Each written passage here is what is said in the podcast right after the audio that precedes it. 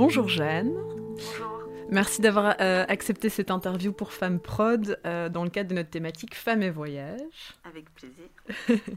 Donc euh, comment vas-tu? Tu reviens du Liban là Enfin ça fait pas très très longtemps en fait que tu es partie. Je pars au Liban. Tu pars au Liban. Je pars au Liban mardi et je reviens. Enfin, ça fait déjà depuis décembre, mais je reviens d'Iran. Ah, c'est ça. Ça, on va en parler effectivement un petit peu. Est-ce que euh, tu peux peut-être nous dire d'abord quelques mots sur toi euh, Où est-ce que tu as grandi Quels étaient tes rêves de petite fille euh, Des petites choses comme ça? Alors, j'ai grandi à Rixensart, entre Rixensart et Skerbeck. Et mes rêves de petite fille, ben, en fait, je rêvais d'être comédienne, mais je rêvais aussi d'être écrivaine. Écrivaine Oui. et voilà, je j'étais pas j'étais pas un enfant très euh, fonceur. Euh, j'avais un peu euh, peur de tomber. je savais pas bien rouler en vélo pendant des années. Et mais je suis toujours pas quelqu'un d'hyper fonceur, hein, malgré ce qu'on croit. Et et oui, je non, je n'aimais pas spécialement voyager. Ben, je partais euh, avec ma mère et avec mon père, on faisait du camping et ce genre de trucs. Mais euh, oui, j'ai grandi comme ça, euh, entre Aix-en-Sarre et Bruxelles, ouais, entre la ville et une vie plus de village. Et ton, ton, parcours, un peu d'études, c'est quoi? Alors, j'ai étudié à l'IEX. j'ai étudié animation socioculturelle et éducation permanente. C'est l'intitulé de mon master. Et quand j'étais à l'IEX, en fait, euh, j'ai, euh, avec quelques amis, on a créé un événement qui s'appelle euh, la God Save the 90s. Mmh. Et, et ça a pris assez vite de l'ampleur. Et du coup, quand j'ai terminé mes études, ben, on a décidé que qu'on allait investir en ma personne pour développer le projet. Donc j'ai fait ça pendant plusieurs années et en parallèle, je continuais toujours à, à faire d'autres petits projets. Et puis, je suis partie au Canada quelques mois travailler dans un organisme qui fait du conte et de la poésie. Et en parallèle, euh, je, commençais vraiment plus à écrire euh, une espèce de blog que je tenais, que j'assumais pas du tout. Et puis, euh, je suis rentrée en Belgique, et puis je suis partie vivre deux ans au Liban.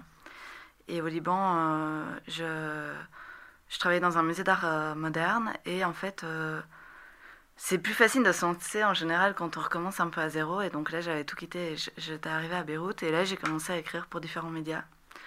Euh, d'abord au Liban, et puis en France, en Belgique, au Québec. Et puis je suis revenue en Belgique et j'ai continué, euh, continué ça. Et voilà, maintenant, c'est mon métier, quoi. J'écris. D'accord. Et donc, on peut dire que tu es écrivaine et journaliste? Ouais. Moi, quand on me demande ce que je fais dans la vie, je dis que j'écris des trucs.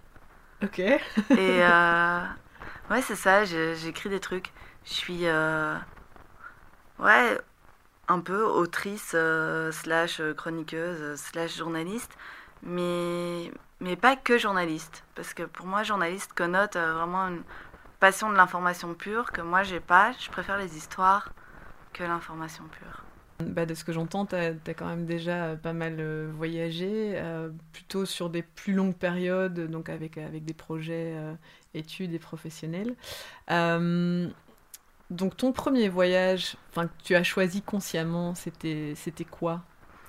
Ce que je considère comme mon premier vrai voyage, là où j'ai découvert, enfin où je suis pas partie en vacances, c'est quand j'ai été en Israël et en Palestine.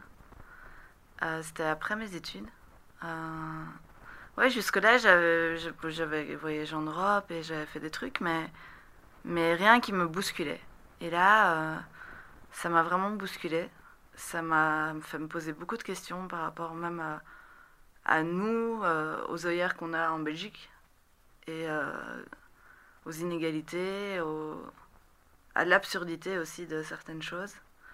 Et d'être face à, tant de trucs qui te semblent complètement obvious quand t'es loin, tu te dis, mais en fait, chez, chez nous, c'est quoi qui déraille? C'est quoi que je vois pas?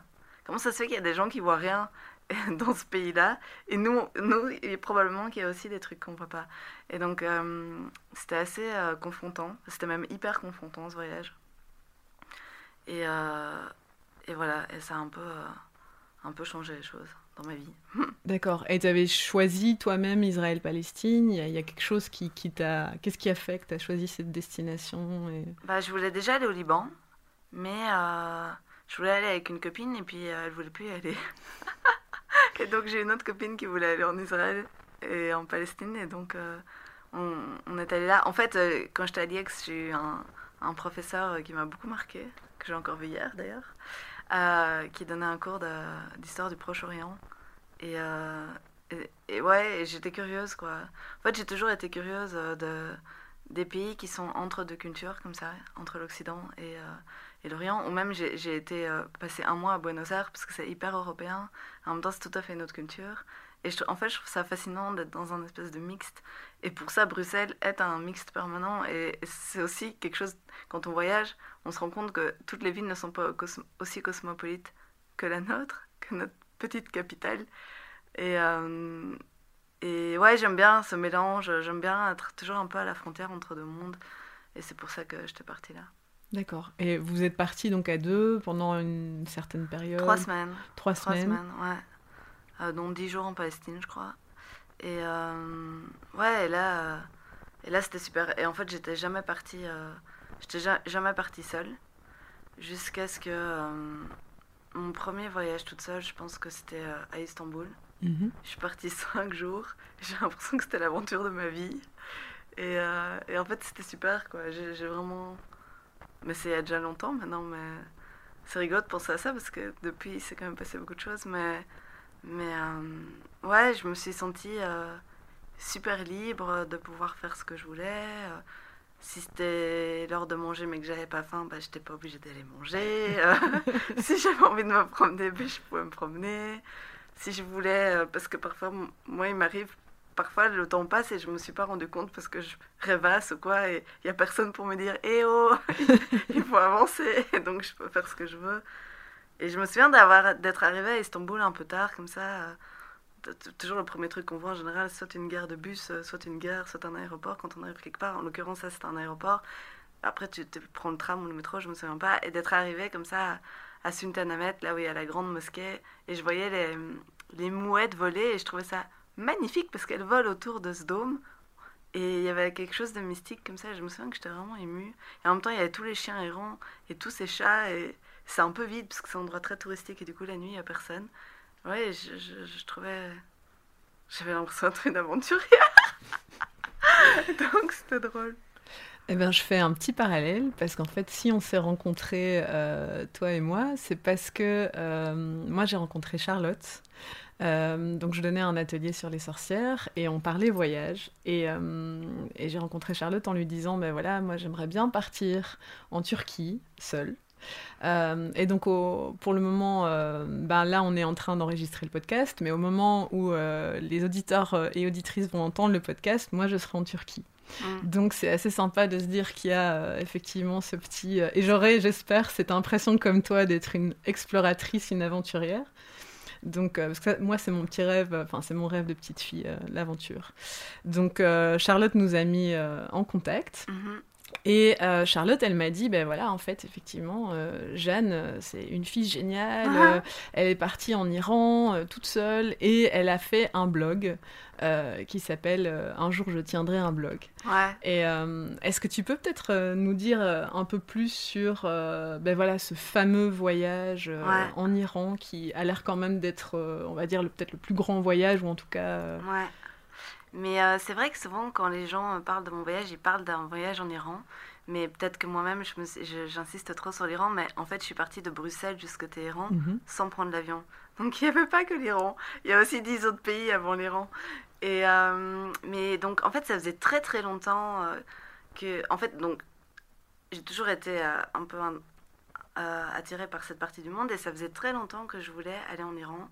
parce que je j'avais lu des trucs sur la, jeunesse iranienne et j'avais vu des films, j'adore le cinéma iranien et ah, je sais pas, j'étais intriguée, j'avais envie d'aller les rencontrer, j'avais cette image euh, un peu de gens ultra raffinés, euh, même la bouffe iranienne est super bonne, euh, la poésie iranienne c'est magnifique, enfin mm. j'avais vraiment l'impression que c'était un, pays de, comme ça de, raffinement absolu et donc je voulais y aller, mais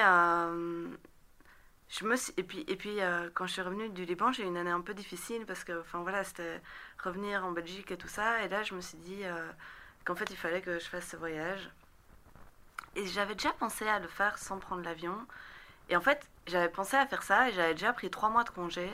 Et puis, euh, j'étais partie dix jours au Liban, puis j'avais rencontré mon mec. C'est pour ça que j'étais restée au Liban. Et en fait, j'avais jamais fait ce voyage. Donc, ça faisait des années que c'était dans ma tête. Et là, l'année passée, je me suis dit, ok, en août, tu quittes tout, tu quittes ton travail et tu, et tu pars, quoi. Et donc, j'avais- j'avais- de Bruxelles à Téhéran, bon, j'avais sorti euh, une petite carte et je regardais, j'ai fait une liste comme ça des, pays que j'allais traverser, mais j'ai pas trop préparé. Ce que j'avais préparé, bon, ben, c'est quand même pour une question de visa, j'avais demandé mon visa en Belgique euh, pour l'Iran et j'avais donc trois mois pour arriver en Iran. Mhm. Et donc, je savais que j'avais trois mois pour traverser euh, tous les pays.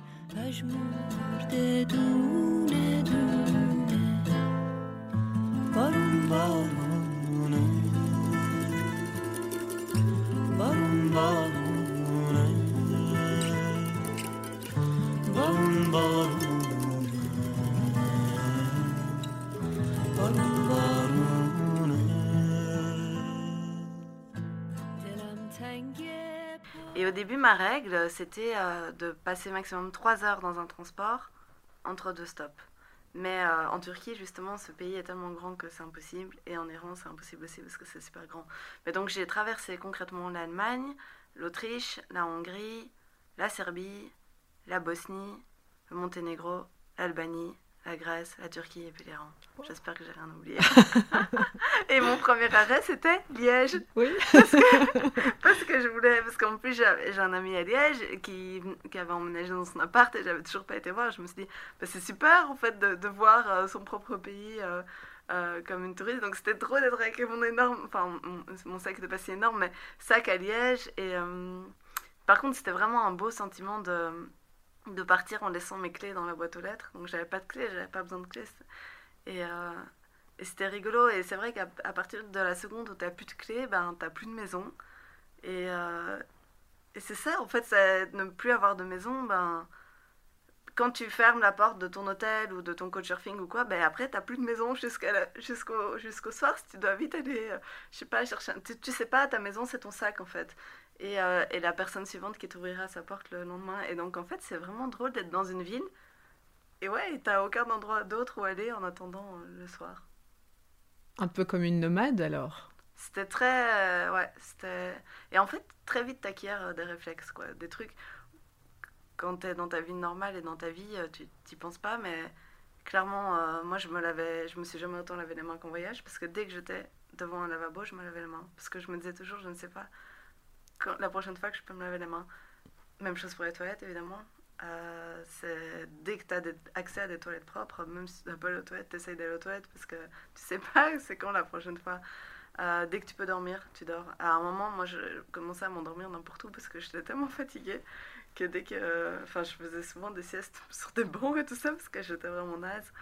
Et. euh, ouais, et même chose, c'est ça pour la nourriture, tu essayes toujours d'avoir au moins de l'eau et un petit truc euh, dans ton sac.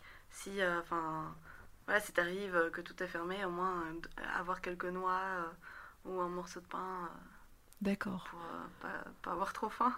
Et donc tu as voyagé en prenant des transports en commun, donc quoi, le train, le bus, Le train, le bus, euh, j'ai fait pas mal de stops aussi. stop.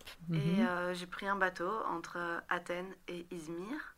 D'accord. Et ouais, c'est ça, train, bus, euh, euh, stop euh, et blablacar. D'accord.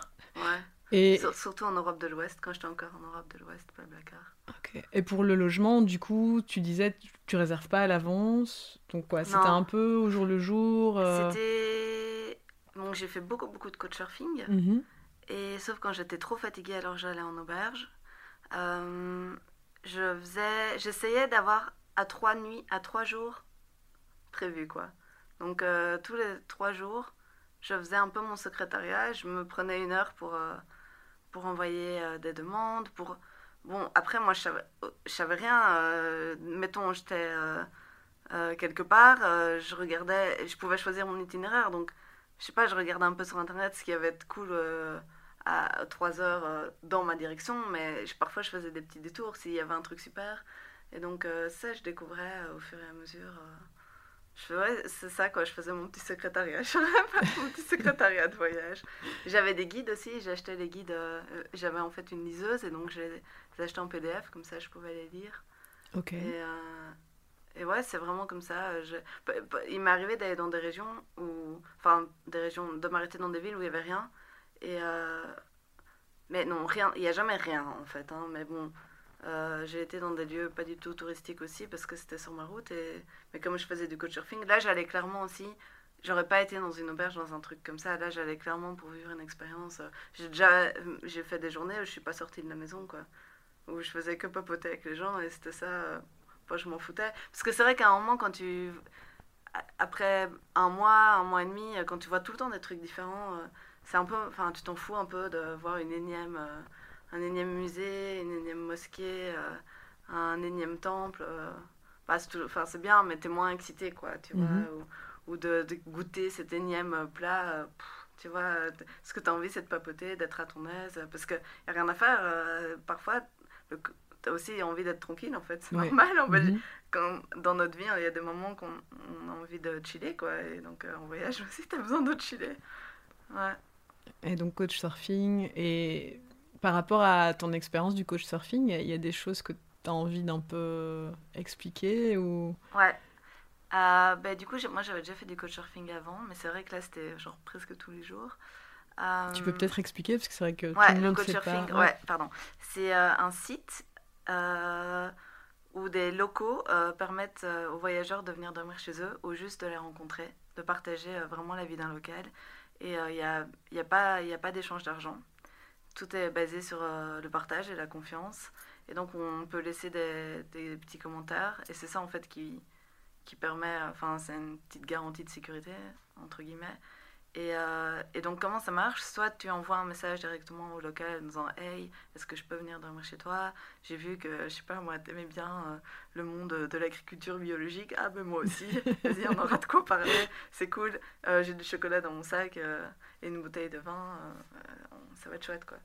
Soit tu fais ça, soit tu écris un message public en disant Bon, ben bonjour, j'arrive, je sais pas moi, à Athènes, telle date. Euh, j'aime bien euh, les musées, j'aime bien la culture et le cinéma d'auteur. Si vous avez envie de m'inviter chez vous, euh, ça va être chouette. Et donc, il y a les deux systèmes. Et, et après, c'est les gens qui te choisissent, entre guillemets, Mhm, qui t'envoient des mhm. messages. Mais euh, j'ai fait les deux, mais après, je trouvais que c'était plus utile, plus, plus sécurisant de moi envoyer, parce que du coup, euh, ça, me- ça prend plus de temps, par contre, de vraiment de sélectionner les profils. Mhm. Mais euh, au moins, t'écris à des gens qui t'attirent et, et que tu sens, quoi. Parce qu'on sent déjà, la manière dont les gens se décrivent, tu peux se décrire, ouais, on peut, on peut déjà euh, avoir une petite idée de la personne qui sont. Oui, parce que comme, comme tu dis, c'est parfois un canapé, c'est parfois... euh, Enfin, Ouais, tu m'expliquais un matelas dans la même chambre qu'un mec, et Ouais. donc euh, comment ça se passe? Enfin, Là, c'était en l'occurrence, ça s'est bien passé, mais... Euh, Bah, j'ai dormi franchement dans des chambres qui sont où j'avais ma salle de bain c'était bien plus luxueux que n'importe quel hôtel.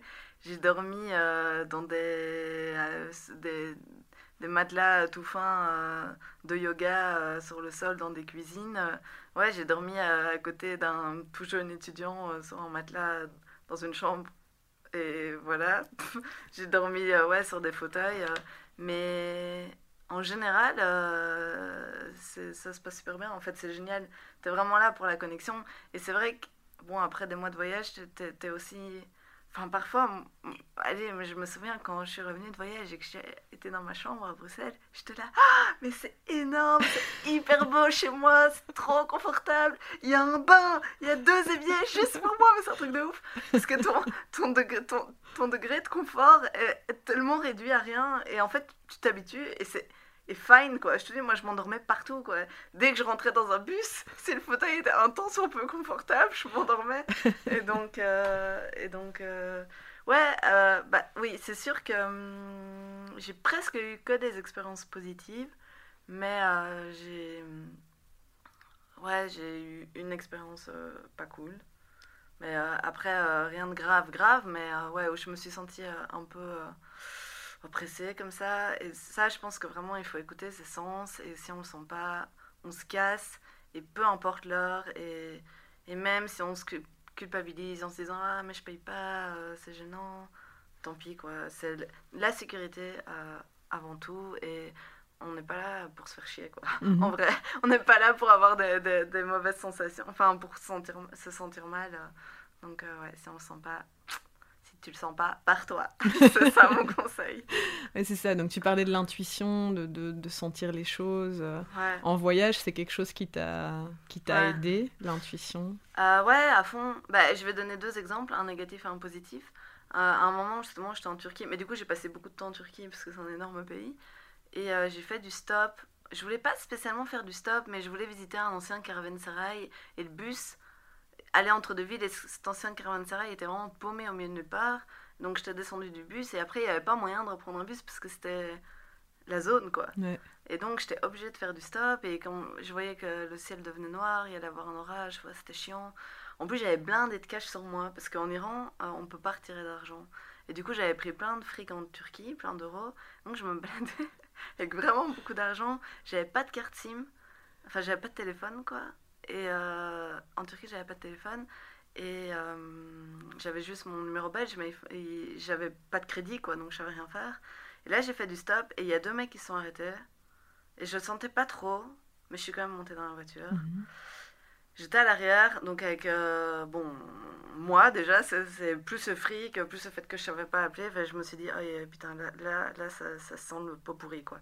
Et, euh, et je vois qu'il sort son smartphone et qu'il utilise Google Translate pour dire, est-ce que je, euh, il traduit euh, en turc, can I kiss you Enfin, il, il me dit, can I Hmm. kiss Je vois sur l'écran, can I kiss you Et là, j'ai gueulé, mais non, non, non, je gueulais en anglais. Et là, j'ai dit, j'ai vraiment été hyper ferme et hyper dur. J'étais stop the car, stop the car. Et je gueulais quoi. Et, euh, et, ils sont arrêtés. Et après, deux secondes après, il y a des Kurdes trop sympas qui m'ont déposé exactement devant la porte où je devais aller. Parce qu'ils ont, à mon avis, je dégageais quelque chose. Enfin, je sais, j'ai rien dit. En plus, on se comprenait pas. Ils étaient Mhm. kurdes. euh, Ils parlaient même pas turc. Moi non plus, je parle pas turc, mais encore moins kurde. Et donc, euh, et donc euh, ils ont senti, à mon avis, que je venais de vivre une émotion un peu forte. Et ils étaient hyper bienveillants. Hyper gentils. Et, euh, et sinon, ouais, une fois, j'étais en Iran. je mangeais une glace au bord de nouveau d'une route, mais complètement paumée. Et là, il y a une dame. Elle parlait à peine anglais. Et elle me dit. You want to come home? J'étais là, ok. Et, euh, et puis elle me prend dans sa voiture et je vois qu'on va hyper loin, mais moi j'avais toutes mes affaires à- dans une auberge. Et donc j'étais là, non, non. Et puis j'ai dit, tomorrow, tomorrow. Et donc elle me file son numéro WhatsApp. Et je la connaissais pas, je ne savais rien d'elle. Et là je prends un taxi pendant trois heures pour aller dans son bled euh, au bord de la mer Caspienne. Et euh, parce que moi j'étais dans un autre bled au bord de la mer Caspienne, mais ce pays est vraiment énorme, donc euh, entre deux bleds ça prend trois heures. Anyway. Et euh, j'arrive chez elle. J'étais comme l'enfant prodige, quoi. Elle m'attendait avec une. Mais c'était marrant, je sais pas, elle avait 50 ans, avec une table, et, et j'avais une énorme chambre rien que pour moi. Et, et en fait, on a passé 4 jours ensemble, comme ça, à- sans presque se parler, parce qu'on ne parlait pas la même. Enfin, elle ne parlait pas anglais, et c'était magnifique. On avait une connexion. C'est dur à expliquer, mais je sais pas, on s'est aimé, quoi. Je sais pas dire autrement. Et ouais, on, je sais pas, on était à deux comme ça, et alors elle m'a emmené jusqu'au Téhéran, on était dans cette bagnole. Et euh, elle, elle retirait son foulard, et je sais pas, j'étais là, j'avais l'impression d'être tellement Louise. c'était vraiment. euh, ah, c'était un, moment super fort. Tu vois, mais c'était absurde, genre j'étais en train de bouffer ma glace et, elle et tu vois, on on s'est pas parlé et on a passé 4 jours ensemble comme La ça. rencontre, quoi. Ouais, mais du coup, ça, si tu vois, tout- dans la logique, tu dirais non, merci, je continue à manger ma glace. Mais là, c'est vrai qu'il faut être assez ouvert en voyage si on veut rencontrer les gens. ouais. Et, et du coup, euh, donc oui, tu étais une femme seule qui voyage euh, seule. Est-ce que tu avais l'impression que par rapport euh, aux gens autour, ça, crée quelque chose de, de différent par rapport aux hommes, par rapport aux femmes? Est-ce que comment toi tu, l'as vécu? Bah, c'est, je pense que la question qu'on m'a le plus posée, c'est t'as pas peur? Mhm. Euh, Et non, mais j'avais pas peur, mais après, j'ai rien fait de dingue non plus. Enfin, comme je disais, je me suis fort écoutée. euh, je faisais du couchsurfing, mais en vrai, les gens, c'est super mignon, quoi. T'arrives, euh, ils viennent te chercher à la gare, ou ils viennent te chercher à la station de bus. Et donc, en fait, j'étais vraiment. J'étais toute seule quasi que dans les transports. Sinon, il y avait toujours quelqu'un qui m'attendait. Et ça, c'est magnifique, l'idée de savoir qu'il y a quelqu'un que tu connais pas qui t'attend, quoi. c'est trop beau, qui t'attend avec un bon petit plat parce que tu as voyagé toute la journée. Enfin, c'est magnifique, en fait. Et euh, c'est vraiment, ouais, l'humanité, comme ça, ça me touche vraiment fort. Et euh, sinon, ouais, les gens sont, sont un peu surpris, euh, comprennent pas trop. On, m'a beaucoup demandé si j'étais mariée. Je répondais tout le temps oui, évidemment. Euh, après, j'étais seule, mais j'avais rencontré quelqu'un pendant mon voyage et cette personne, on a vraiment resté en contact quasi tous les jours. Et euh, donc, euh, je le WhatsAppais. Enfin, il me posait tout le temps des questions, mais pas des questions précises, mais il me demandait euh, voilà, ça va T'as bien dormi Est-ce que t'as un bon lit ce soir Enfin, Et donc, c'est rigolo parce qu'on se connaissait pas. Enfin, allez, on s'est rencontrés, donc je- non, je connaissais pas très bien. Mais du coup, c'était vraiment mon fil rouge et, et j'avais l'impression qu'il y avait quelqu'un, voilà, quelque part, qui pensait à moi tous les jours et qui se demandait si je vivais toujours. Et en fait, c'était hyper rassurant. Mhm. Et donc, ce type a vraiment eu une importance pour moi énorme pendant, pendant mon voyage parce que je savais qu'il était là. Et quand, et quand j'avais un coup de barre, je lui disais. Et quand j'avais une émotion de bonheur, je lui disais. Et donc, euh, ouais, j'avais quelqu'un comme ça. Je lui disais, mais d'ailleurs, c'est trop drôle, si j'ai un accident, ce sera toi qui devras dire à mes parents. c'est toi qui sais tout. Et euh, non, c'était cool. Ces messages, je pense. Enfin, en tout cas, pour moi, ça a été très précieux de, de pouvoir. Et, ce, et ce gars a voyagé énormément. Et à un moment, j'étais en Albanie. Et puis, je sais pas, j'avais une, petite maladie. J'étais vraiment fatiguée. J'étais là, mais c'est quoi, je vais prendre un putain d'avion et je vais au moins aller euh, à Istanbul. J'ai pas envie d'encore traverser toute la Grèce et tout. Et il m'a dit, va dormir, repense-y demain. Et c'était gay, quoi. De... Mhm. Était là, allez, t'es forte, t'es une guerrière et tout. Et J'étais là, mais non, j'en ai marre, j'en ai marre d'être une guerrière, moi. Moi, je veux juste être à la plage, chiller. mais euh, non, c'était bien. Donc il t'a un peu euh, soutenu Ouais, et, euh, et coaché et, et tu l'as rencontré en, en voyageant Ouais, au début, quoi. au début. Ouais, en Autriche. Mais euh, ouais, c'est rigolo. Et euh, moi j'ai une question qui, revient euh, peut-être un petit peu au début. Euh, avant de partir, est-ce que est-ce que tu es du style à, à préparer, à, à regarder des sites, à, enfin voilà, des, des questions pratico-pratiques, qu'est-ce que tu mets dans ton sac, euh, enfin voilà, ce, ce genre de choses. euh, Est-ce que c'est des choses que tu as préparées à l'avance, des questions Ouais. que tu t'es posées euh, Bah, je, je voulais pas que mon sac soit lourd, parce que quand même, euh, il était tout- sur, sur mon dos. Donc, euh, j'ai... Ouais, du coup, ça, j'ai regardé comment faire un sac. Euh, j'ai acheté euh, ouais, un sac de couchage. euh, Je me suis posé la question, est-ce que je prends un sac de couchage ou pas? Clairement, c'est le meilleur choix que j'ai fait, c'est de prendre un sac de couchage, parce que, voilà, dormir euh, sur le sol, euh, je m'en fous. Mhm. Mais euh, dormir avec un truc que je trouve sale, ça, je m'en fous pas, quoi. Donc, d'ailleurs, je, je lavais dès qu'il y avait une machine à laver aussi. pas que les mains, je lavais mes fringues, même s'ils n'étaient pas sales. je lavais tout le temps mes fringues. Et ouais, ton sac de couchage, au moins, c'est le truc. Tu te sens. Enfin, ouais, moi, je me sentais toujours en sécurité. Il sentait bien bon la lessive. Et ça, c'est gay, quoi. Et même quand t'as un très long trajet de train quoi, enfin, ouais, ça, moi, je dirais. euh, si vous faites un voyage, prenez votre sac de couchage, mais un petit quoi, un- Mhm. un, qui prend pas de place. Donc ça j'ai acheté, ouais, j'ai acheté de bonnes chaussures. euh, et euh, oui, euh, j'ai pesé mes trucs quoi. Avec ma petite balance de cuisine, euh, j'ai pesé chaque objet. Euh, mais là, je me souviens plus de la règle, mais je pense qu'il faut pas que ça fasse plus de euh, un, je sais plus quoi de ton poids, ouais, mais en gros, euh, il faut. Enfin, je pense que mon sac il faisait 11 ou 12 Mhm, kilos, mhm. mais euh, ouais, Ah oui, donc c'était vraiment euh, ouais. au poil frais. euh. Ouais, ouais, il faut pas que ce soit lourd. Parce que ça, ça peut vraiment devenir désagréable, quoi. Mhm. Quand, parce qu'au début, quand tu démarres ton voyage, allez, t'es fringant. Tout va bien, tu vois, t'es en pleine forme. Mais très vite, t'es fatigué. En fait, tu deviens très vite extrêmement fatigué. Et donc, euh, le sac, peut, si, si tu dois marcher 5 km avec un sac qui te fait mal aux Mhm. épaules, c'est l'enfer, quoi. Mhm. Donc, euh, ouais. Et encore 11-12 kilos, je pense que c'est très lourd. Il y a plein de gens qui partent avec euh, le minimum possible. Moi, j'avais quand même pas mal. Et puis, j'ai connu quelques... Enfin, j'ai retrouvé une pote euh, à Athènes. Et là, j'ai filé des trucs et j'ai acheté des habits un peu plus chauds parce qu'on commençait, il commençait à faire froid. Donc, je me suis débarrassée d'un... Oui, c'est ça, t'as pu faire un changement à un moment Ouais. donné. euh. Ouais.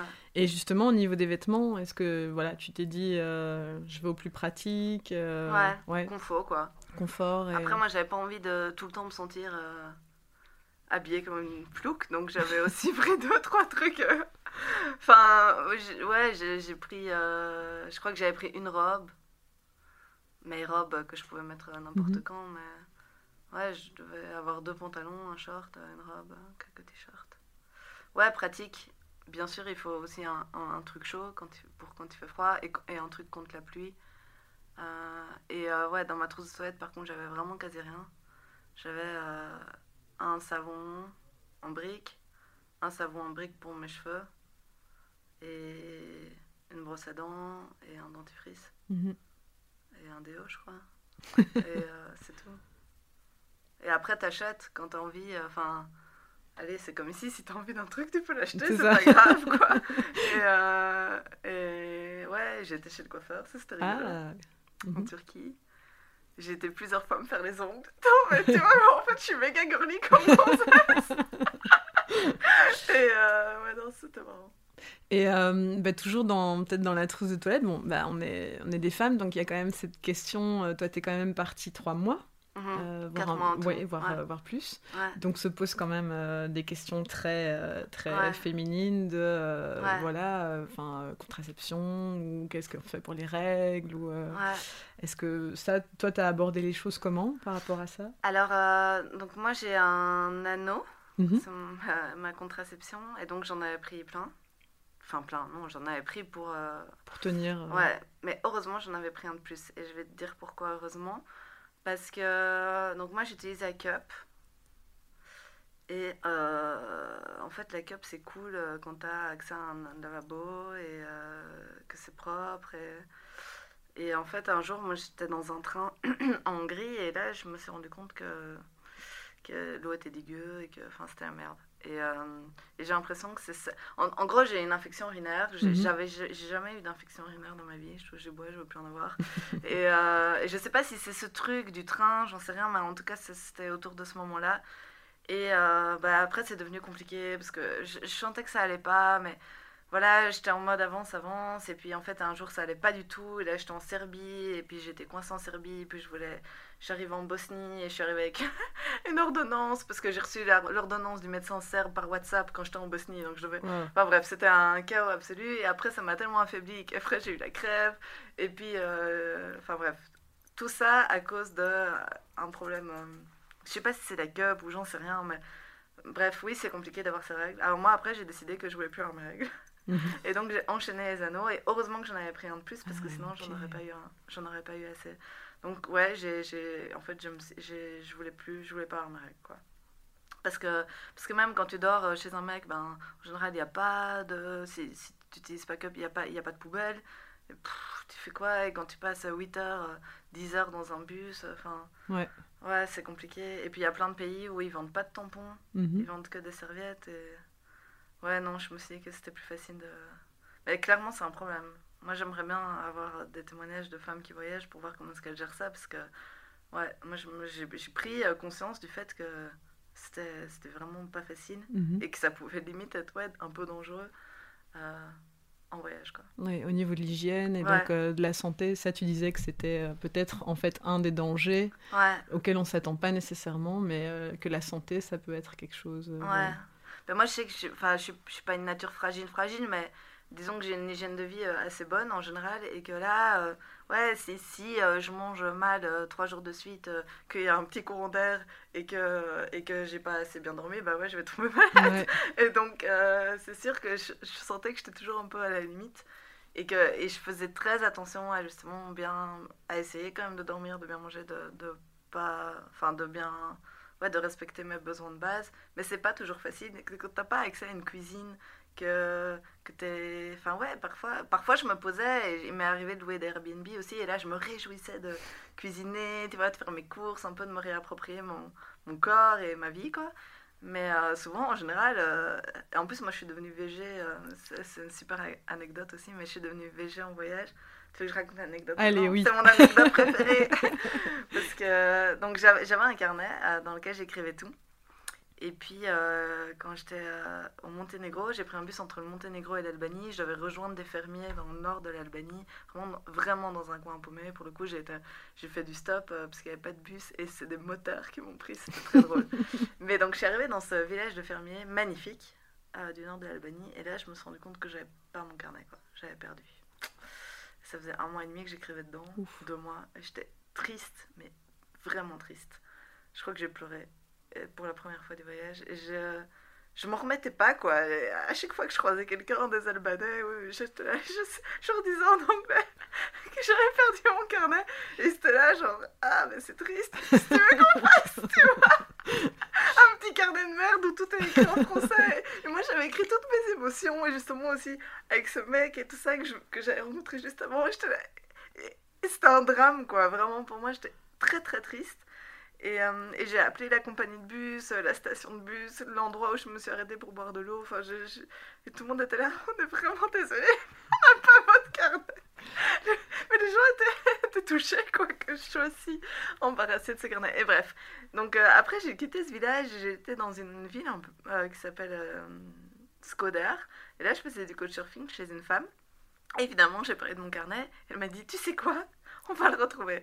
Et on était dans la rue à ce moment-là. Et elle a juste demandé à un chauffeur de taxi, un bête, enfin pas bête, mais un random chauffeur de taxi qui fait Monténégro, Albanie tous les jours. Elle lui a expliqué et il a dit, je vais le retrouver. Waouh.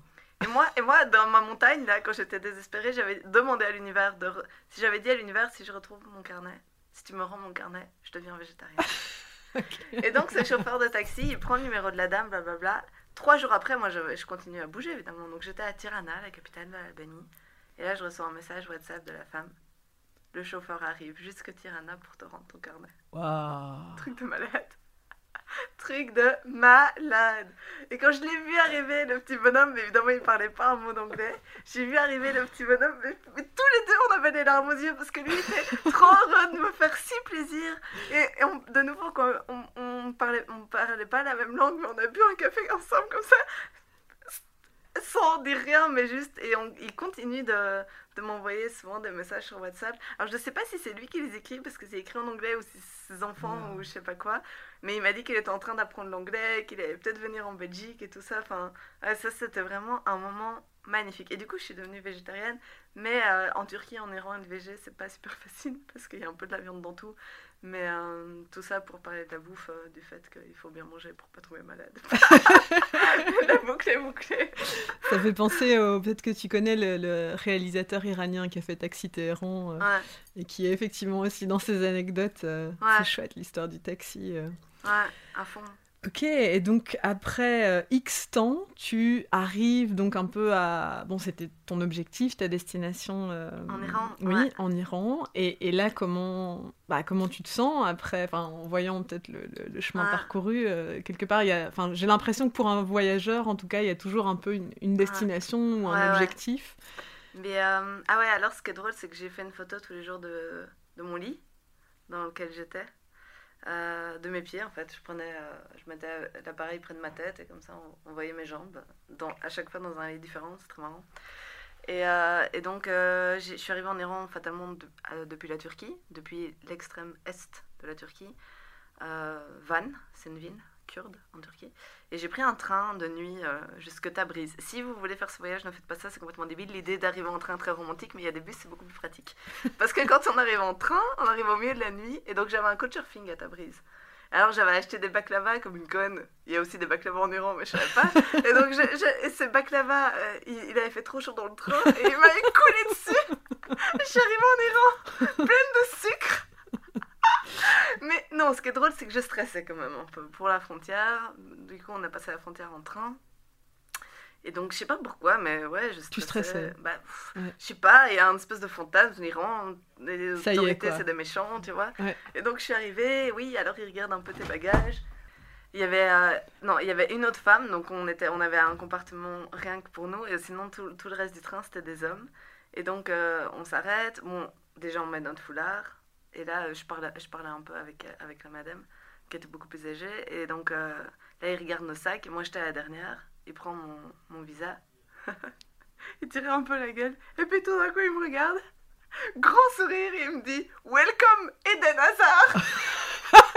Et là, mais je- tout d'un coup, toute la pression que je m'étais mise, c'était au milieu de la nuit, t'arrives de Turquie en Iran, et là, boum Je me relâche complètement et on retourne dans le train de nuit. Et là, c'était de nouveau un espèce de moment, un peu comme mon premier truc à Istanbul avec les mouettes, quoi. Je sors ma tête, c'était vraiment un moment romantique à souhait, comme dans les films. Je sors ma tête du train de nuit, je regarde les étoiles, et je me dis, putain, je suis dans un train de nuit entre la Turquie et l'Iran, je suis en train d'arriver en Iran, le mec vient de me dire Welcome in the desert. Je suis pleine de sucre, mais c'est cool. Et donc, euh, voilà, après, donc, je suis arrivée en Iran, il y avait deux autres touristes euh, dans le train, deux Allemands. Euh, euh, on, a. ah ouais, moi j'avais pas de fric euh, iranien, j'avais que dalle. Et donc c'était la nuit, et puis je sais pas, on a trouvé un moyen d'arriver dans un hôtel. Pour eux, eux ils avaient un hôtel, et moi j'avais mon coach surfing, mais j'avais pas sonné à 5h du mat. Et donc, mais j'ai un pote qui avait été en Iran et qui m'avait parlé de Snap. C'est une application, c'est genre le Uber local. Et j'avais déjà téléchargé, donc je savais déjà me débrouiller. j'avais besoin de fric évidemment. Et là. En fait, euh, du coup, ces Allemands, ils m'avaient filé, euh, enfin, bah, je sais pas moi, l'équivalent de peut-être 2 euros, mais avec ça, euh, j'ai donc, j'ai un peu attendu dans cet hôtel de merde, et puis j'ai été, j'ai pris un snap et je suis arrivée à, mon coach surfing, mais de nouveau, c'était complètement irréaliste d'être à Tabriz, euh, comme ça, au lever du soleil, complètement perdu, sans savoir où aller. Eux, ils avaient leur hôtel et ils trouvaient ça, ils, trouvaient que j'étais un peu dingo, quoi, tu vois, d'arriver comme ça chez des gens que je connaissais pas. Et en fait, euh, c'était super. euh, j'ai sonné.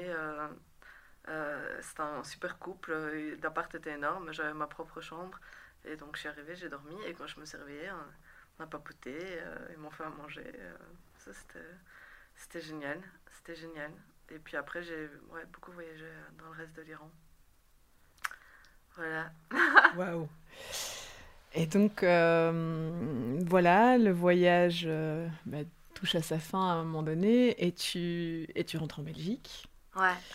Et, euh, et le retour, bon, je sais pas comment toi tu le vis, mais en général, souvent on entend que le retour c'est dur. Ouais. Mais là, en fait, donc, en Iran, j'ai fait moins que ce que j'avais prévu, parce que j'étais... euh, je sais pas, parce que j'ai rencontré des gens avec qui je me sentais bien, je suis restée euh, longtemps au même endroit. Mais euh. J'étais dans un bled paumé, quoi, grosso modo. Et je devais rentrer parce que j'avais 30 jours sur place, et je suis restée 31 jours d'ailleurs. Mais donc j'ai pris un petit avion. En fait, au début, je voulais arriver en bateau à Dubaï depuis le sud de l'Iran. Bref, ça, c'était pas possible. Et donc j'ai pris un petit avion, enfin un avion de Isfahan à Dubaï. Parce que je voulais repasser par Beyrouth où j'avais vécu pour faire un, un- un- une espèce de parenthèse entre Bruxelles Mhm. et voilà, arriver en douceur.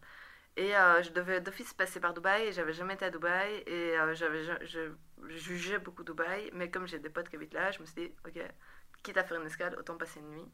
Et donc, euh, mais là, le choc, mais de malade, quoi. Je viens de mon bled dans le désert et j'arrive à Dubaï, genre aussi dans le désert, mais pas tout à fait ce qu'on pourrait appeler un bled. Et, et ouais, genre choquée, quoi. Genre en, en 24 heures, j'ai dépensé ce que j'avais dépensé, euh, je sais pas, en 10 jours euh, en Iran et encore, je, je dormais chez mes potes. Donc, euh, ouais, non, c'était, oh mon dieu, le paradis de la grosse caisse, des buildings et tout. Enfin bon, après. C'est un monde à part, Dubaï, mais, mais donc ouais, là c'était un peu genre, mais, mais et c'était drôle parce que du coup j'ai rejoint mes potes dans un bar et il y avait leurs potes et je leur disais, ah bah là, je reviens de, de, de trois mois et demi de voyage, je reviens d'Iran et t'es tout ce monde super bling bling et moi je ressemblais à rien avec mes cheveux tout emmêlés. La meuf elle revient d'Iran, elle se retrouve dans une fête super bling bling à Dubaï, tu vois, c'était irréaliste. Mais, euh, et après, du coup, j'ai passé 10 jours à, à Beyrouth euh, avant de rentrer, donc ça, c'était un bon atterrissage. Mais c'est sûr que ça a été une petite claque. Après, je savais que j'allais revoir euh, le mec que j'avais vu, donc c'était un peu motivant. Enfin, ça me rendait, ça me rendait heureuse. De faire un peu le point sur ton voyage. et, ouais. Mais c'était confrontant, ouais, de revenir et de retrouver toutes mes affaires aussi, parce que j'avais vécu avec presque rien. Très vite, hein, tu, te, tu te réhabitues à vivre un peu dans l'opulence, comme ça. Et après, je me suis souvenu aussi, euh, euh, ouais, qu'il faut un peu faire attention à son apparence. euh, mhm. euh, chose que je faisais pas du tout en voyage, j'en avais vraiment rien à foutre. Euh, après, je suis pas, je suis pas, je fais pas hyper euh, attention, mais si, j'ai quand même, je maîtrise, euh, allez, ouais, je suis un peu dans la maîtrise euh, au quotidien. Et, du, et mais comme je l'avais plus été pendant des mois, ça, ça m'est revenu euh, vraiment bam, dans la gueule. Et maintenant, euh, je suis tout à fait à l'aise avec ça parce que je, suis de nouveau complètement euh, bruxelloise, quoi. Mhm. Mais c'est vrai que pendant quelques semaines, je trouvais qu'on vivait à, à fond dans le jugement et que. Et que Il y avait un décalage. Ouais, qu'on bourré de on doit, on doit, on doit, et que les gens, je trouvais que tout le monde avait l'air complètement névrosé.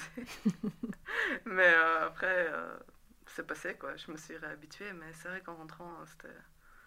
Et tous les magasins aussi, toute la consommation, je trouvais ça fou. euh, Ouais, sans arrêt, c'était- on te pousse à acheter. euh, Ouais, je. Et, le fait que les gens vivent comme ça dans le fric. euh, et que ce soit normal quoi et on oublie que c'est mais de nouveau j'ai, j'ai- ça m'a je, le- je l'ai remarqué pendant quelques semaines et puis euh, je suis moi-même euh, retournée dans, dans ce mood là et euh, après ça me dérange quand même hein, les, grands magasins le- le- les grosses bagnoles et tout mais déjà avant j'aimais pas mais euh, je comprends vraiment pas pourquoi on Mhm. fait ça quoi.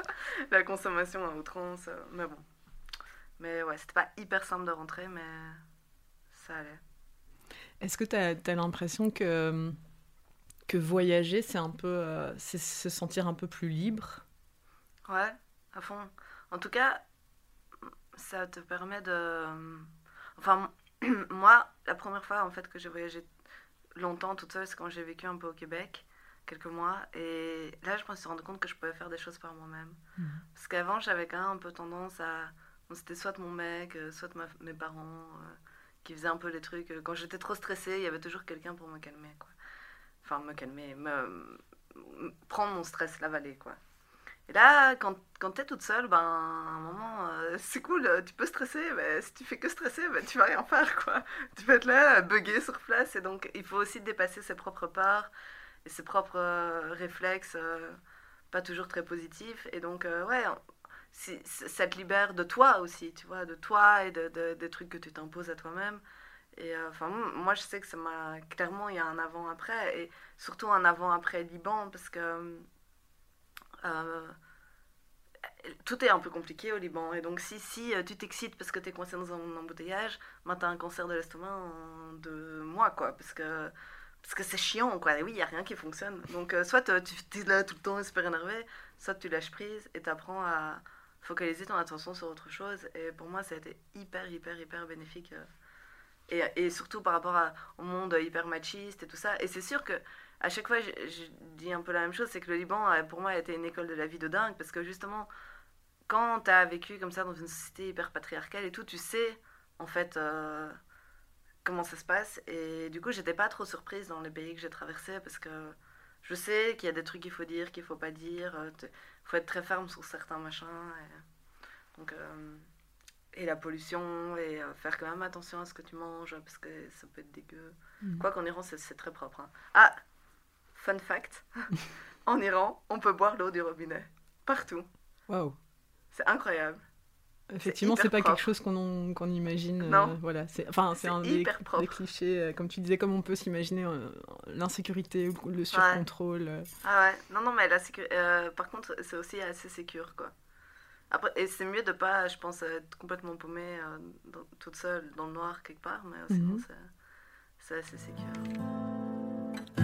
بودنت هنوز مثل بارونه مثل قدیما پاک و روونه. از پشت این دیوار بیرحمی که بینمونه. آچین و واچین اصل شیرین قصه هنوز ناتمومه. از اینجا به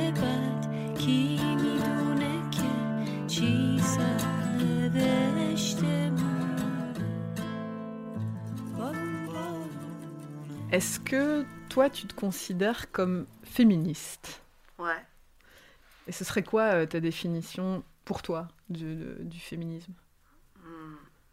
L'égalité entre les hommes et les femmes. L'égalité des droits. euh.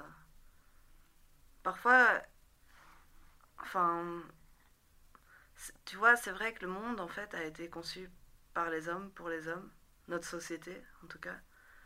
et, et at least que les gens, enfin que les hommes et aussi les femmes se rendent compte de ça et remettent en question ça. Mais c'est vraiment en train de changer, je trouve. Mais euh, c'est très important. Et là, je sais pas, euh, je sais pas ce qui se passe, mais depuis quelques semaines, il y a de nouveau des gens qui m'emmerdent dans la rue.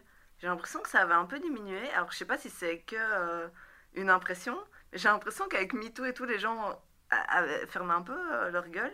Maintenant, ça recommence. Je sais pas si c'est le printemps, euh, le fait que parfois il pleut, parfois il y a du soleil, les gens pètent un plomb. Mais ouais, là, je- de nouveau, quoi, j'ai senti des trucs intrusifs, euh, désagréables. Ouais, en fait, aussi, moi, j'en ai marre de me sentir vulnérable parce que je suis une femme. Et, et ça, c'est vrai qu'en voyage, il y a deux, trois fois où. Ouais, je me suis. parce que j'ai beau avoir des discours comme ça, très. Enfin, li- libérés et tout, euh, quand quelqu'un t'oppresse euh, physiquement euh, par, rapport à ton physique, ou, même te parle de ton physique sans te toucher euh, et te, te sexualise. Enfin, ouais, en tout cas, chez moi, ça, ça me rend vulnérable et je sais que, que je dois répondre et tout, mais j'arrive pas, ça me paralyse, ça me rend fragile. Et je me dissous comme ça, et, ça, ça m'énerve. Ça m'énerve qu'on me renvoie ça, et ça m'énerve de devoir vivre ça à cause de putain de connards, quoi Mhm. grosso modo. C'est ouais, c'est pas normal que moi je me mette dans des situations que je me sente aussi mal juste parce que ce type est trop con quoi. Mhm. Et, euh, et sinon ouais, pour moi le féminisme ouais, c'est ça, c'est l'égalité euh, entre les hommes et les femmes et juste euh, être considéré euh, pour ce qu'on est quoi, Comme une personne. comme une personne euh, ouais, à part entière. Euh, Est-ce que tu as l'impression que pour une femme, voyager solo, c'est une sorte de démarche un peu féministe Euh, bah, je ne l'ai pas considéré comme ça parce que c'est juste pour moi normal, en Mhm. fait, de pouvoir voyager euh, toute seule. Mais je me suis rendu compte euh, que, ouais, c'est un... faut quand même être un peu solide, quoi. Et, euh, et en même temps, tu vois, je te dis ça, mais moi, je suis, je suis clairement pas l'exemple de la personne la plus solide de la Terre. Et je- de, la preuve, c'est que tous les... J'étais bien contente que je recevais mon petit message WhatsApp, euh, tu vois. Donc, j'avais quand même besoin d'avoir quelqu'un qui prend soin de moi, tu vois. Donc, j'étais pas tout à fait toute seule euh, en mode guerrière. Et donc, ouais, et, et je, et je pense que dans ma personnalité, il y a quelque chose où euh, d'un peu attendrissant, peut-être parfois où les gens prennent soin de moi. Mais il y a plein de gens de couchsurfing qui ont vra- vraiment pris soin de moi, quoi. Et, qui, et, et c'est pas parce que tu voyages toute seule que tu es censée être la meuf là, euh, tu vois. euh, non, tu peux être douce et gentille et, Et fragile et, parfois fragile parfois. Et Mhm. t'es pas obligé d'être super dur. Mais c'est vrai que je me rendais compte que j'étais quand même pas dure, mais ferme. Pendant quatre mois, j'ai pas trop lâché, quoi. J'ai pas trop lâché mes épaules, quoi. J'étais quand même Mhm. ferme. Attentive. Ouais. et- Toujours aux aguets. Et ça, c'est fatigant, en fait. C'est que t'as toujours ton cerveau qui est réveillé. Au cas où, tu vois. Et donc, euh, je pense que même quand tu dors, tu dors pas euh, vraiment comme un... de tout ton sou. Tu restes toujours en éveil, quoi. En veille, plutôt. Mais oui, c'est un truc que moi j'ai découvert dans ton blog où tu disais que euh, justement par rapport à ton corps, c'était très sollicitant de voyager. Et donc euh, je me demandais justement, euh, toi, ton rapport à ton corps, est-ce que le fait de voyager comme ça et donc d'être euh, sursollicité un peu, un peu tout le temps au niveau de la tête et au niveau aussi de, de- de la conscience de ton corps, est-ce que ça, ça a modifié ton rapport à ton corps? Comment il était avant? Comment il est après? Est-ce qu'il y a quelque chose qui a changé? Bah, je me suis rendu compte d'un truc, c'est que mon corps, euh, c'était vraiment mon allié. Et que c'est trop chouette, en fait, euh, d'avoir des jambes euh, qui te portent et qui te permettent de marcher. Enfin, c'est un peu con, j'utilise des images un peu cucu, mais quand même de gravir des montagnes, pour le coup, de monter des montagnes, pour du vrai. Et que si t'en prends soin, ben, il te le rend, quoi. Et justement, je disais, ouais, dès que tu dors... Enfin, moi, en l'occur- en l'occurrence, dès que je dors pas bien ou que je mange pas bien, je tombe malade. Donc je sais que je dois prendre soin de lui. Et si je prends soin de mon corps, il, il, va, il va être sympa, il va être fort. Et, euh, et non, et ouais, mais il y a aussi euh, la, la découverte de la sensualité aussi, c'est, enfin, et du plaisir et tout ça, c'est quand tu comprends ton corps et que tu, enfin, en tout cas chez moi, c'est quand je, quand, quand je suis pote avec mon corps, il, me- ils me le rendent de nouveau aussi à, à ce niveau-là, parce que quand je suis en- des moments où j'ai été plus en conflit ou quoi, euh, alors il y avait une déconnexion entre mon cerveau et mon corps et ça se passait aussi moins bien à ce niveau-là. Mhm. Et quand fouch, tu connectes tout ensemble, c'est cool. Tu, tu me parlais à moi en disant euh, oui, euh, quand, quand j'étais en, en voyage, j'essayais de pas être dans la séduction. Mhm. Est-ce que ça, corporellement, ça implique quelque chose? Ouais, euh, bah, c'est sûr que je faisais quand même attention à, à la manière dont je me tenais ou tu vois, enfin pas trop, euh, pas être trop intense ou quoi dans mon regard ou j'en sais rien. Ouais, j'étais, ouais, j'étais. Est-ce qu'on peut dire qu'il y avait une forme de censure? T'as l'impression? Ah, ouais, sans doute. euh, tu vois, où je- un peu. Où je j'étais pas à fond dans le contact physique Mhm. avec les hommes, en tout cas, tu vois. euh, parce que je voulais pas. Ou, ou si par exemple, euh, j'en sais rien, mais. euh, quand tu, tu traverses, si je sais pas, s'ils me prenaient par l'épaule pour m'aider, ou j'étais là, mais non, ça va, je sais Mhm. le faire toute seule. Enfin, je me dégageais un peu parce que oui, je, je sais traverser en l'occurrence. Et, et ouais, je, je gardais vraiment Une distance. Une, distance, et ça, je- parce que je voulais pas créer la moindre ambiguïté ou me retrouver dans des situations euh, pff, un peu reloues. Donc euh, c'est sûr que. Et quand j'étais fatiguée, j'allais dormir et j'en avais rien à foutre si l'autre. Enfin, c'est c'est ça, j'étais là. Tu t'écoutes Ouais, et je j'ai jamais été euh, bourrée ou droguée. Enfin, donc euh, je, je. Ouais, je, je gardais le contrôle, quoi. Tu- C'est ça, je dirais, je dirais que ouais. contrôle est, est peut-être le mot. euh. Mhm. En même temps, j'étais vraiment dans une libération absolue. En même temps, je gardais quand même. euh, La vigilance. Ouais, la vigilance. Et ça, c'est fatigant. Et ça, c'est fatigant. Et quand pa- cette dame, que j'ai passé 4 jours avec elle, justement, là, j'ai baissé les armes. Mhm. Et c'était magnifique. C'était trop chouette. Est-ce que tu as l'impression que tu connais bien ton corps? Euh, ses limites et tout ça? Euh, Oui, euh, c'est limite. Et, euh, et on va dire, bah, en tant que femme, voilà, que, Ouais. que tout ça, tu, apprends. Ouais. C'est assez. C'est pas. c'est pas si vieux que je m'intéresse à mon propre corps et c'est. C'est. Donc j'apprends encore. Mais euh, non, j'essaye d'être hyper à l'écoute, d'observer et euh, d'en prendre soin. Mais j'apprends, ouais. Je lis plein de trucs aussi. En, en fait, euh, quand je suis rentrée de voyage, du coup, ça m'a un peu interrogée. je trouvais que les gens. euh, Il y avait des dictats comme ça que j'avais pas, dont j'avais pas conscience avant. Et du coup, j'ai beaucoup lu, j'ai écouté beaucoup de podcasts. Est-ce que tu as une info comme ça que tu peux nous partager qui t'a un peu surpris ou... Ah ouais. Bah, je trouve qu'en fait, la, on a, on- la majorité des femmes, surtout, et ont, quand même- ont ou ont eu un rapport euh, difficile à leur corps. Et ça me rend, ça me rend triste. Parce que. euh, Dans, dans les pays que tu as traversés, par exemple, c'est quelque Non. chose que tu as ressenti Ah, ou... Ouais, aussi. Mhm. C'est assez universel, je pense, Mhm. dans la société patriarcale. Euh, ça m'en- ouais, ça m'enrage en fait. Ça ça ouais, je trouve ça dommage et triste. Et je trouve qu'on manque de. On man- Enfin, c'est aussi en train de changer, mais d'exemples et de. Ouais, de, de, de rôles.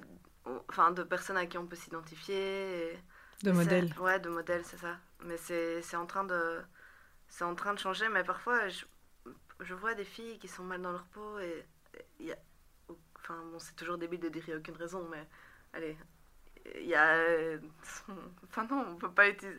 Bref, euh, on comprend pas de l'extérieur et, et ça les rend malades et tu te dis mais putain quoi, il faut- quand est-ce qu'on arrête aussi avec ça, avec ces Mhm. constructions euh. Mais euh, ouais, ouais, moi, parfois, j'ai eu des moments plus conflictuels, quoi. Euh, Aussi, euh, j'aime pas trop être sexualisée, Mhm. donc j'ai les cheveux blonds.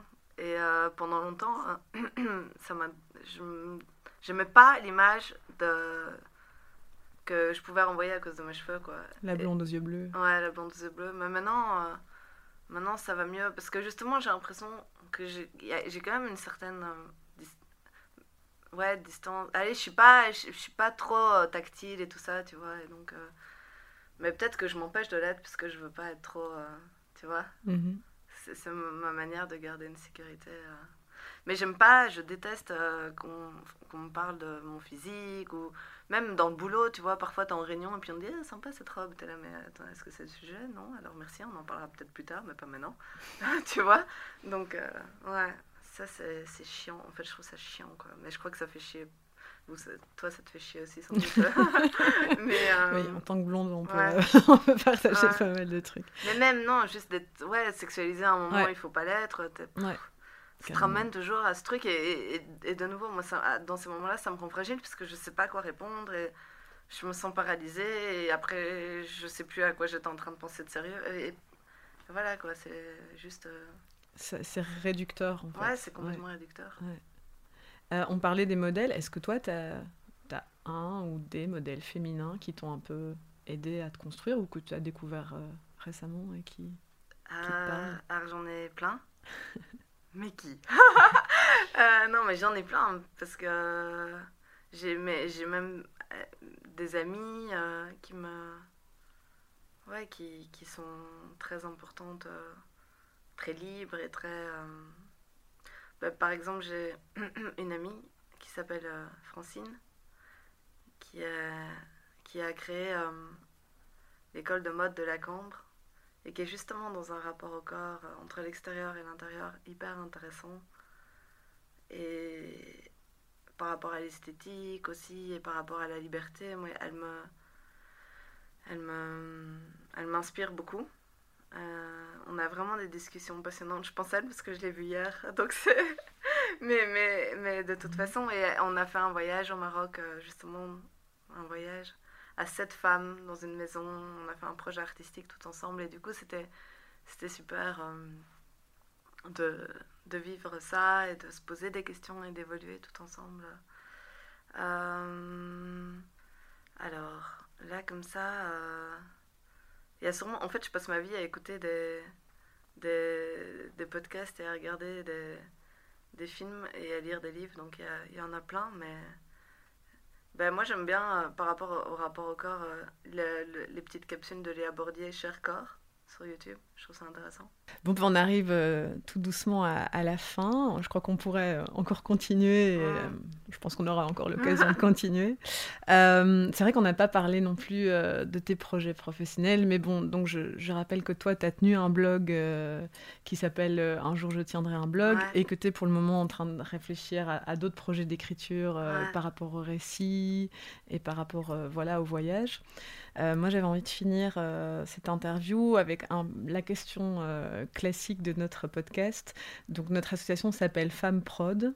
Le podcast s'appelle Femmes au pluriel. Et, et ce, ce mot femme au pluriel, qu'est-ce que, voilà, qu'est-ce que ça t'inspire?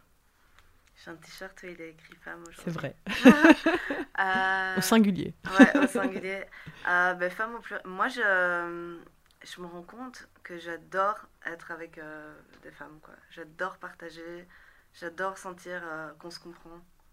Euh, qu'on n'est pas là pour s'écraser. ou pour se juger. Moi, les femmes me, touchent à fond.